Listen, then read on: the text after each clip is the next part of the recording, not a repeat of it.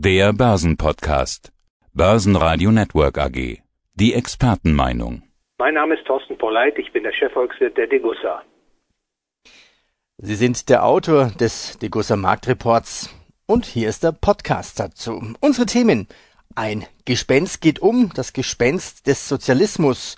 Die große Bedrohung der Welt, Sozialismusvirus quasi. Zweites Thema. Die Zentralbanken geben dem Goldpreis Auftrieb. Und das dritte Thema hier in diesem Podcast. Die Logik des Handelns und ökonomische Gesetze. Natur versus Sozialwissenschaften. Starten wir mit dem Gespenst. Die große Bedrohung der Welt Sozialismusvirus. Wir sind jetzt beim Start des zweiten Volllockdowns. Virologen fordern sogar einen Lockdown bis Ostern nächsten Jahres. Ein Gespenst geht um, das Gespenst des Sozialismus. Wie meinen Sie das, Herr Polleit? Und muss man vor diesem Gespenst wirklich Angst haben? Ja, ich glaube, in der Tat vor diesem Gespenst muss man Angst haben. Man kann das sogar als Neuauflage der sogenannten marxistischen Verelendungstheorie deuten, was derzeit geboten wird weltweit mit Klimapolitik und natürlich auch Coronavirus-Krise. Die Verelendungstheorie besagt im Kern, dass der Kapitalismus Armut schaffen wird für die breite Bevölkerung. Und um das zu verhindern, muss eben der Kapitalismus abgeschafft und durch den Sozialismus oder Marxismus ersetzt werden. Und diese Drohkulisse, die kommt nun auch auf viele Menschen nieder in Form der Klimapolitik, aber eben auch in Form der Corona-Krisenbewältigung. Und dahinter verbergen sich natürlich marktfeindliche, freiheitsfeindliche Ideen, die jetzt beispielsweise im Zuge eines Lockdowns diktiert werden. Und das bedeutet natürlich große Probleme für viele Menschen. Arbeitsplätze gehen verloren, Unternehmen werden zerstört. Und man muss hier wirklich die Frage stellen, ob man nicht viel mehr Schaden anrichtet mit diesen kollektivistisch, sozialistisch geprägten Ideen, die Krise zu meistern. Ja, Sie schreiben ja auch, das Kapital vieler Unternehmen ist zerstört. Banken erleiden Kreditausfälle. Man wird das kommen sehen, weil Schuldner natürlich und der Schuldendienst nicht mehr zu leisten sind. Aber wie könnte der Staat sonst helfen?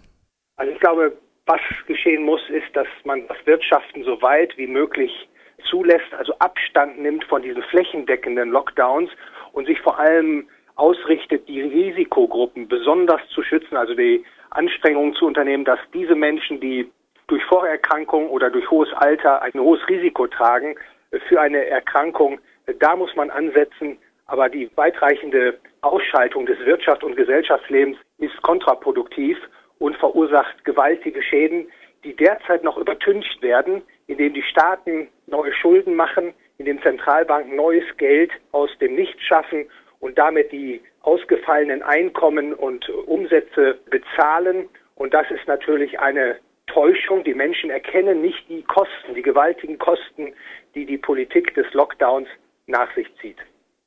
Da gebe ich Ihnen recht. Aus meiner persönlichen Sicht ist das Virus ja nicht das wirkliche Problem, sondern ja das Management damit. Aus meiner Sicht hat die Politik den Sommer voll verschlafen und hat sich und uns nicht auf den zweiten Lockdown vorbereitet. So ist es nun mal. Jetzt müssen wir damit leben. Jetzt könnte man zwei Szenarien diskutieren. Was passiert mit der Wirtschaft, wenn der Weihnachtslockdown Wirkung zeigt? Also ich glaube, vor dem Hintergrund der zusätzlichen Erkenntnisse jetzt auch vielleicht die Möglichkeit zu impfen, aber auch der generelle Umgang mit der Erkrankung lässt doch die Hoffnung wach werden, dass die Konjunkturen sich zumindest etwas erholen werden im nächsten Jahr. Also dass dieser scharfe Rückgang, der weltweit zu beobachten war in der Wirtschaftsleistung im Jahr 2020, etwas aufgeholt wird.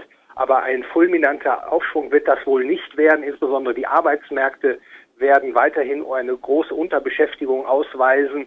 Und es kommt jetzt darauf an, dass die Regierungen, die Staaten äh, den harten Griff lockern, dass man also zulässt, dass Unternehmen wieder die Pforten öffnen können, dass international der Handel, die Reisetätigkeit sich wieder beleben kann. Das ist ein optimistisches Szenario derzeit, aber es ist nicht ganz unbegründet. Aber wie ich sagte, eine fulminante Erholung steht wohl nicht ins Haus. Ja, und ein schlimmeres Szenario wäre ja, was ist, wenn wir bis Ostern im Lockdown sind? Also das lässt sich kaum abschätzen, denn das würde natürlich weitere gewaltige Schuldenausweitung erfordern der Staaten, um die ausgefallenen Einkommen und Umsätze zu finanzieren. Es ist auch gar nicht absehbar, was mit vielen Unternehmen passiert, die ihr Eigenkapital verlieren, unwiederbringlich also nicht mehr dann in der Lage sind, ihre Produktion fortzusetzen. Das ist sicherlich ein Schreckensszenario. Und das hat natürlich auch, das sollten wir in der westlichen Welt beachten, verheerende Auswirkungen, gerade auch für die Entwicklungsländer. Denn dort macht sich natürlich bemerkbar, wenn die großen entwickelten Volkswirtschaften sich in einen Lockdown begeben, dann wird es da Armut und auch extreme Fälle geben, wo Menschen dann auch nicht mehr in der Lage sind, sich und ihre Familien zu ernähren. Wie stehen Sie eigentlich zur Insolvenzantragspflicht? Macht die Sinn? Es ist doch irgendwie eine Chance für eine Firma, weiterzumachen nach der Krise. Also die Aussetzung der Insolvenzantragspflicht ist ja eine Folge des politisch diktierten Lockdowns. Man hat gesehen, welchen Schaden man anrichtet. Und diesen Schaden will man jetzt verbergen. Und insofern glaube ich nicht, dass das eine ein für sich genommene sinnvolle Politik ist. Ich kann an der Stelle nochmal betonen, dass der Lockdown an sich das Problem ist. Und da muss man ran und man muss eben zusehen, dass das Wirtschaft und Gesellschaftsleben so frei als möglich sich gestalten kann in diesen Monaten. Kommen wir zum zweiten Thema in unserem Degussa Dr. Polleit Podcast. Die Zentralbanken geben dem Goldpreis Auftrieb. Die EZB sprach jetzt in ihrer letzten Sitzung von negativer Inflation. Die Notenbanken fluten, also sprich, wir haben ja derzeit quasi eine Deflation. Wird nach dem Virus, wenn der Impfstoff funktioniert, also wenn die Wirtschaft wieder anläuft, ist es dann logisch, kommt dann die große Inflation? Zunächst mal widerspreche ich Ihnen, das ist keine Deflation, keine Preisdeflation. Das wäre also eine Entwicklung, in der die Preise auf breiter Front fallen. Was man derzeit beobachten kann, ist, dass einige Konsumgüterpreise sinken und aber gleichzeitig eben viele andere Preise, beispielsweise die Preise für Häuser oder Aktien oder Grundstücke, weiter ansteigen. Die Inflation kommt nur in einem anderen Gewand daher. Man sollte sich also da nicht täuschen lassen. Und wie Sie sagen, die Ausweitung der Geldmengen dies und jenseits des Atlantiks führt nun zu einem gewaltigen Geldüberhang. Und das wird in den kommenden Monaten oder Quartalen sicherlich auch zutage treten. Und zwar entweder in Form von anziehenden Konsumgüterpreisen und oder weiter steigenden Vermögenspreisen. Und die Aktienmärkte deuten auch an, dass die Liquidität bereits die Preise in Form der Aktienkurse nun in die Höhe schiebt. Bleiben wir nochmal bei der Inflation. Ich habe ein schönes Beispiel gefunden auf dem Bankenkongress, der vor drei Wochen in Frankfurt stattfand. Gibt es so eine Art Ketchup-Flascheneffekt? Jeder kennt ja so eine Ketchup-Flasche. Und wenn die so voll ist, dann klopft man hinten drauf und am Anfang kommt nichts raus und irgendwann macht's blub. Kann man sich so die ja. Inflation vorstellen, dass die plötzlich spontan groß mit großen Zahlen kommt? Da gibt es verschiedene Szenarien. Ein Szenario ist, dass das graduell über den Zeitablauf baut sich dann die Überschussliquidität ab, indem dann die Preise für Konsumgüter oder eben Vermögenspreise anziehen. Nicht dramatisch, aber doch erhöht, drei, vier, fünf, sechs Prozent. Das ist denkbar. Dieser Ketchup-Flaschen-Effekt ist eher ein Extrem. Das ist üblicherweise dann verbunden mit einem akuten Vertrauensverlust, in dem die Menschen dann aus dem Geld fliehen und dann kann es eben so sprunghafte Erhöhung der Inflation geben. Also ich sage nicht, dass das un unmöglich ist, aber die Wahrscheinlichkeit derzeit ist aus meiner Sicht nicht so hoch. Ich halte eher eine graduelle im Zeitablauf chronisch höhere Preissteigerungsrate bei den Konsumgüterpreisen und aber auch bei den Vermögenspreisen für die wahrscheinlichere Variante. Gold ist ja klar die Absicherung der Vermögenswerte. Ist dann davon auszugehen, dass auch 2021 logischerweise Gold steigen müsste? Ich habe ja bereits angedeutet, dass dieser Geldmengenüberhang, der weltweit aufgebaut wurde, sich in Preissteigerungen genereller Art zeigen wird. Und das wird natürlich auch den Goldpreis erfassen. Insofern glaube ich, dass der Goldpreis so gesehen Rückenwind hat. Und äh, man kann insbesondere erkennen, in der Vergangenheit hat der Goldpreis immer sehr stark auf Geldmengenausweitung reagiert. Also insbesondere jetzt der die Preiskorrektur vor dem Hintergrund weiter wachsender Geldmengen im Euroraum in den Vereinigten Staaten von Amerika, die sprechen aus meiner Sicht sehr wohl dafür, dass das Gold, dass der Goldpreis in den nächsten Monaten ganz erheblich noch zulegen wird.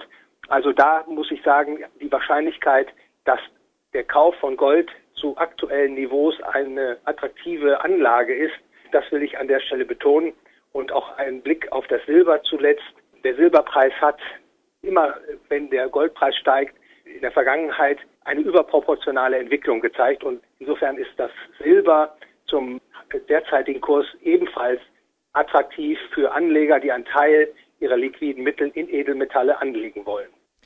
Fügen wir spontan noch Bitcoin ein. Ich sehe gerade die Meldung, Bitcoin ist jetzt gerade zum Zeitpunkt des Interviews über 20.000 gestiegen über diese Marke. Wie stehen Sie zu Bitcoin? Ich sehe den Bitcoin durchaus positiv. Das ist eine Form eines Wettbewerbs um das bessere Geld. Bitcoin ist ein Kandidat. Oft ganz offensichtlich wird er auch weiter nach, nachgefragt. Also ich glaube, er ist mittlerweile auch etabliert für bestimmte Zahlungsformen. Ich glaube noch nicht, dass er dem ungedeckten Papiergeld in Form von Dollar oder Euro die Stirn bieten kann, aufgrund von technologischen Leistungsrestriktionen. Aber der Bitcoin ist sicherlich ein Ausdruck eines sehr produktiven Prozesses, nämlich die Suche nach besserem Geld. Die Suche nach besserem Geld. Ja, unser drittes Thema in diesem Podcast, die Logik des Handelns und die ökonomischen Gesetze. Stehen Natur gegen Sozialwissenschaft? Das ist ein unheimlich spannendes Thema, was Sie hier schreiben. Sind wir wissenschaftlich auf dem Holzweg quasi? Das ist ein Aufsatz, den ich verfasst habe, richtig, der beschäftigt sich mit der Frage, wo kommt denn unsere Erkenntnis her, gerade im Bereich der Wirtschaftswissenschaften. Und da habe ich mich in diesem Aufsatz auseinandergesetzt mit den sogenannten wissenschaftlichen Methoden, also dem, dem Vorgehen, um Erkenntnisse, also wahre Aussagen zu gewinnen. Und da muss ich leider sagen, dass die moderne Volkswirtschaftslehre die Volkswirtschaftslehre als Erfahrungswissenschaft konzeptualisiert und äh, ich kritisiere das und stelle eine Alternative, einen alternativen Ansatz dem entgegen. Und ich hoffe, dass das die Diskussion um die richtige wissenschaftliche Methode bereichert und auch etwas in Gang setzt. Denn das ist ein wichtiges Thema. Letztlich geht es ja um die Fragen, welche Politik ist angemessen, welche Politik führt denn tatsächlich dann zu den erhofften Zielen. Und mit der alternativen Methode, die ich da vorstelle, zeigt sich eben, dass viele Politiken, die, von denen erhofft wird, dass sie Wachstum und Beschäftigung bringen, ins Leere laufen. Diese Erkenntnis, alle Erkenntnis stammt aus der Erfahrung, funktioniert jetzt nicht, weil wir keine Erfahrung auch mit diesem Lockdown haben, mit diesem Virus haben, mit dem Umgang haben. Was ist dann dann Ihre Alternative dazu?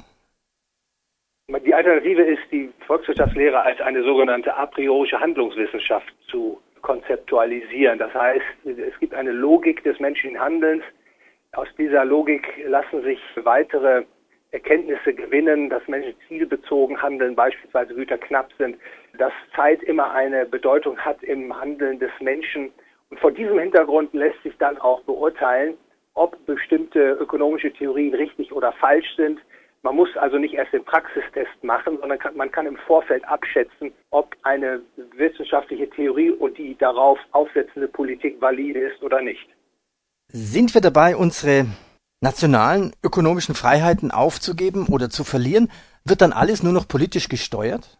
Die Gefahr ist da. Die sozialistischen Ideen feiern eine, eine Renaissance, muss man sagen. Viele Menschen glauben, dass der Staat die Lösung der Probleme ist und sind dann auch bereit, dem Staat immer mehr Macht zu übergeben. Und das geht natürlich auf Kosten der Freiheiten der Bürger und Unternehmer. Und das ist ganz klar eine sozialistische Ausrichtung. Und man weiß aus der Theorie und auch aus der Erfahrung, dass der Sozialismus nicht funktioniert, aber auch beispielsweise eine Zwischenlösung, wo der Staat also immer stärker in die Märkte eingreift, das Privateigentum aber belässt, das nennt man dann Befehls- und Lenkungswirtschaft. Auch das ist ein Konzept, was letztlich den Menschen eben nicht das bringen wird, was sie suchen, nämlich äh, wirtschaftliches Wohlergehen. Und all die sozialistischen Konzepte, die werden den Menschen leider nicht das bringen, was sie eigentlich suchen, nämlich Wohlstand und Frieden eine produktive Kooperation national wie international. Herr Dr. Pollett, dann bedanke ich mich recht herzlich. Das war der Podcast in diesem Jahr. Den nächsten Podcast gibt es wieder Ende Januar und dann wünsche ich Ihnen quasi einen frohen Lockdown. Ich wünsche Ihnen ein gesegnetes Weihnachtsfest, Herr Heinrich, und danke Ihnen für das Interview. Börsenradio Network AG. Das Börsenradio.